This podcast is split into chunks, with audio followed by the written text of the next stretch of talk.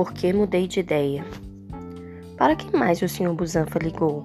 Perguntei à mamãe mais tarde, naquela noite. Ele falou. Ele mencionou Júlia e a Charlotte. Júlia? exclamei. Ah, que por que o Júlia? Você era amigo dele. Mãe, isso tipo foi no jardim de infância. O Júlio é o garoto mais falso do mundo fica o tempo todo querendo ser popular. Bem, pelo menos ele concordou em ajudar o garoto. Temos que lhe dar um, algum crédito por isso. Não falei nada, porque ela estava certa. E a Charlotte? perguntei. Ela também topou? Sim, respondeu a mamãe. Claro que topou. A Charlotte é toda certinha, falei. Nossa, Jack, parece que você está tendo problemas com todo mundo. É só, comecei. Mãe, você não tem ideia de como o garoto é. Posso imaginar. Não, não pode. Você nunca ouviu, eu já. Talvez não seja quem você esteja pensando. Pode acreditar, é sim.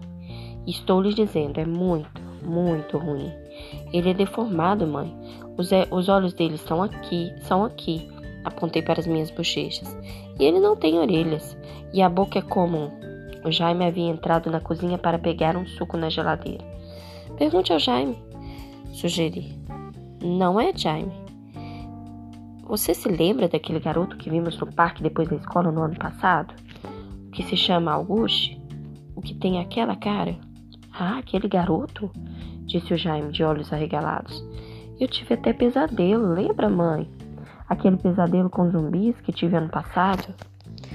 Achei que tivesse sido por assistir filmes de terror, respondeu ela. Não, foi depois disso. Quando eu vi aquele garoto, fiquei meio ah e saí correndo. Espera um minuto, disse a mamãe séria. Você fez isso na frente dele? Não deu para evitar, falou Jaime, choramingando. É claro que você poderia ter evitado. Meninos, tenho que dizer que estou muito decepcionada com o que estou ouvindo. Ela parecia decepcionada mesmo. Quer dizer, ele é só um garotinho, exatamente como vocês. Jaime, imagine como ele se sentiu ao ver você gritando e correndo. Não foi um grito, defendeu-se meu irmão. Foi tipo um ah ele pôs as mãos nas bochechas e começou a correr pela cozinha. Ora, Jaime, disse a mamãe zangada, sinceramente, achei que meus filhos fossem mais solidários que isso. Que é solidário? perguntou meu irmão, que ainda ia começar o segundo ano. Você sabe muito bem o que eu quis dizer com solidário, Jaime.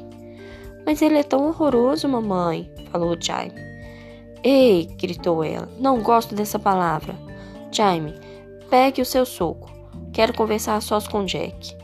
Assim que meu irmão saiu, ela disse: Olha, Jack, eu sabia que ela ia começar um sermão. Tudo bem, eu topo. Falei, o que a deixou chocada. Mesmo? Sim. Então posso ligar para o senhor Busanfa? Pode, mãe, já falei que sim. A mamãe sorriu. Eu sabia que faria a coisa certa, garoto. Que bom. Estou orgulhosa de você, Jack. Ela bagunçou, bagunçou meu cabelo. Mas foi esse o motivo para eu ter mudado de ideia.